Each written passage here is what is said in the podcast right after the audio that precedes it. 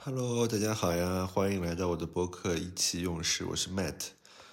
那上海的疫情呢，现在还处于一个比较高位的状态。那生活的物资基本上还是只能靠政府配发跟团购、社区团购来解决。那上海人民可能最近一段时间最呃关注的一个重点就是团购，然后。基本上都是靠社区的有志之士，对吧？做团长，然后带领那个全小区的居民能够走向物资充足的一个生活。那这个其实就有点让我想起了以前的那种上海的里弄文化，因为其实近十几年以来，二十几年吧，呃，上海其实经历了比较现代化的一个发展。原来。大多数的上海居民都是居住在里弄里的，对吧？现在大家都居住在小区里、高楼大厦里面。那相较来说，其实我们原来说的“远亲不如近邻”的这一句话，那可能已经有点慢慢的淡薄了。因为高楼的这个物理空间，包括整个社区的氛围，其实相较于原来这种里弄的这种文化来说，呃，相较来说是比较不足的。那邻居之间的这种距离也是比较远的，不像我们原来里弄里小时候在那边玩的时候，基本上呃家里的旁边几户人家都是非常相熟的，那甚至就是互相串门啊。我小的时候在外婆家，然后就基本上下午会跑到邻居家那边去看电视。那这一方面是由于这个物理的这个原因，这个空间的距离感其实比较近的。那另外一方面也是因为，在原来的这个时代当中，它整个物资还是处于比较稀缺的状态。那对于里弄里的居民来说，他们的物资都会有一定的共享的属性在里边。就比如说，呃，某一家人家有电视，对吧？那在一些可能重大的比赛或者重大的活动的时候，那一个里弄里的人都会聚在他们家，对吧？共同去看这个电视。包括可能有一些物资上啊。像食材啊、工具这些东西，在邻里之间都是会进行一些共享的。简单来说，就是一个抱团取暖，对吧？让日子过得越来越好。那进入了现代化的这整个上海的发展以后，呃，我们的物资变得丰富了，对吧？然后包括整个城市的一个现代化、产业化的一个改造，让每一户人家，呃，或者说一个独立的人，他都能够通过社会的渠道获取到他所需要的资源。那他对周边环境、周边的人的一些依赖就变得少了。那在这个情况下，其实他跟附近的周围的邻居的关系也会就变得越来越远了。这种现代化的这个发展，让每个人都触手可及到他所需要的资源的这种状态，是会慢慢的消解这个邻里之间这种亲密的这个关系的。一方面是由于整个资源的这个分配方式产生了变化。呃，相较于原来可能更接近于一种集中化的一种更偏计划经济的这种资源分配的这个逻辑，变成了纯的一个比较市场化的经济形式。那在这个情况下，其实大家寻找资源的路径变得更加丰富了。那不需要依靠周围的这个邻里或者社区的这个关系。来获取到自己想要的资源，他可以通过社会的渠道，通过其他的朋友的渠道啊，或者直接在市场上去获取。那也就是说，他对整个周围的社区的依赖性就变得更低了。那这种形式其实发展到可能比较后面，或者说最极端的一个情况，就像是现在的日本社会，它有种类似于呃日本要称作叫无缘社会的感觉，就一个人他会。切断了他整个地缘跟人员的这个关系，那他仅仅是依靠自己在社会上能够获取的这点资源，就能在一个独立的空间内，不需要跟任何人接触，就能够活下去。当然，呃，我们的中国理论上还没有到这样的阶段。那这次的疫情的出现，对吧？大家都被关在了自己的家里。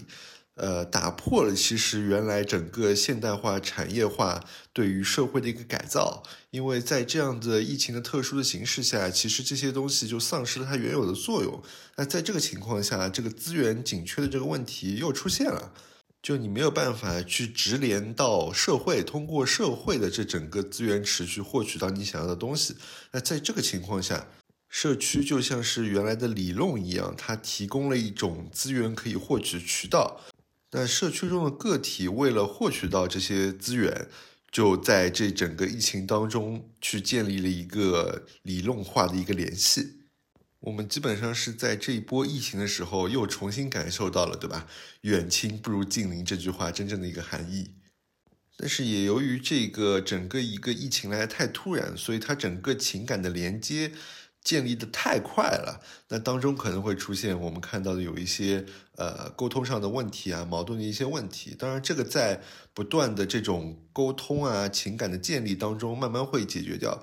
因为在这个情况下，其实每个人呃，因为对方给自己的这种解救感，其实他会跟他建立一个比较深的一个情感的关系。那这种关系其实，在现代社会是非常宝贵的，甚至可以说，在这个主要市场经济为主的这样的一个环境下，展现了后疫情时代一种社会主义发展的一种新的可能性，就是怎么能够把这整个社区进行一个更好的一个发展。因为我们知道，呃，现在这个疫情特殊情况结束以后，那其实大家依旧会回归原来这整个生活，对吧？依旧通过直连社会的方式获取到自己想要的资源，因为这个是较为快捷的一种方式，可以让你呃享受到你生活中需要的东西。但是不是社区在当中就没有办法发挥更大的作用？它只能服务于这种特殊时期？那我觉得还是有探讨的空间的。那首先就是在这个疫情下，我们建立了一个全新的一个资源共享的渠道。它其实包括了线上加线下整个一套呃运营的体系。尤其是我们前面说的，因为疫情产生的这个情感的这个连接以后，那其实这个渠道的整个影响力还是非常大的。比如说，你想在社区办一场活动，或者是进行一个资源的分享。那这样子事情，我相信在疫情后，在整个社区内会有更加强的一个响应。那相应的也可以把对应在社会上资源带入社区，来扩展整个社区活动的这种丰富程度。比如说，身处艺术圈的这个居民，对吧？他能把他的一些艺术展或者一些音乐会，那带入到社区内。如果能够灵活的把这个体系、这个渠道应用起来，那是有很大的一个前景的。那第二个，我认为在物理层面，其实我们需要在社区进行一个公共空间的一个建立，去解决现在社区其实大家的整个物理空间上一个较为隔阂的一个状态。那公共空间建立，其实也就是搭建了一个平台，那让当中的居民有机会在这个平台上。去做分享，对吧？做展示、做宣传，那这个感觉其实很像一个公司它做的一种内宣活动这样子，这种感觉，它是进行了一个社区文化、一种公司文化、社区文化的这种搭建。那通过这样子文化的建立，才能把整个社区的整个凝聚力进行提升。那第三个，我认为非常重要的一点，就是整个社区的一个年轻化以及社会化的一个运营及改造。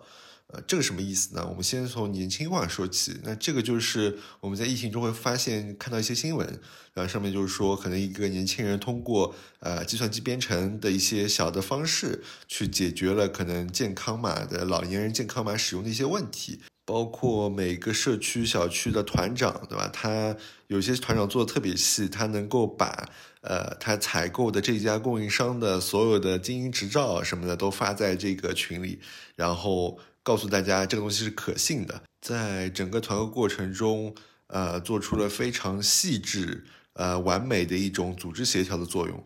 那这些其实都有点。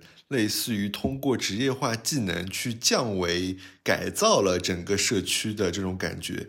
那你在公司中可能是一个非常优秀的程序员，每天写就是几百行代码，非常高级的这种深度学习代码的，对吧？你也可能在公司是一个非常好的市场活动策划人，对吧？你只是运用了工作中一些可能非常小的技巧，就能为社区做出比较大的一个贡献。那这个其实是一个非常有潜力的点。那如何让社区的整个运营中有更多的年轻人参与进来，一些职业化的人参与进来，对吧？然后把社区向着一个更职业化、更规范、更高效的一个方式去发展，这个是非常值得思考的一点。那第二个就是社会化的一个运营。那我们前面也说了，这个资源的这种共享渠道啊，包括公共空间的这种建立，其实你可以把社区认为它是一个公司，或者说是一个品牌。就在这个时代，对吧？大家都宣传说每个人都要打造自己的品牌 IP，对吧？那社区为什么不能打造自己的品牌 IP 呢？是吧？那通过在各种线上的平台或者线下的平台去进行一些社会化的运营，把社区的整个品牌去在社会当中打响，对吧？做出一个非常好的一个宣传。这个其实对社区来说是非常有意义的一点，因为如果你在整个社会的活动运营当中出现了，那你就进入了一个全新的领域，你可以获取到很多你原来在整个社区独立运营当中获取不到一些资源，很有可能会有一些品牌啊发现你在社会当中的影响力，或者说你这个社区对于小区居民的影响力。然后想跟你合作，在社区中进行一定的推广或者一些合作，那其实你也是通过这样的方式为小区的居民，那创造了一个资源获取的一个新的方式，对吧？小区居民也能享受到你通过社会化运营获取的一些资源，那有些小区居民也会更愿意把自己的这个资源共享出来，那这个其实是一个相辅相成的一个过程。当然，我们说了这三点，对吧？一个是资源共享的一个全新渠道，另外一个是一个公共空间的一个建立，然后第三个是一个社区的年轻化、社会化的一个运营。那其实当中，呃，我们现在理论上来说是比较简单的，但当中还会面临非常多的一些难题。那在这个情况下，其实是需要一些资本或者是一些国家政策的一个支持，那才能让这些事情有足够的力量去做一个落地。包括其中最主要的就是怎么能让社区的这个居民真正的愿意参与进来，对吧？去一起改造、共创这个社区，那我相信是一个非常重要的环节。那这次的疫情可能也是一个转折点，对吧？也有可能在这次以后，因为对这整个社区的这种情感的连接，有越来越多的人愿意参与到整个社区这种志愿活动的这个当中，对吧？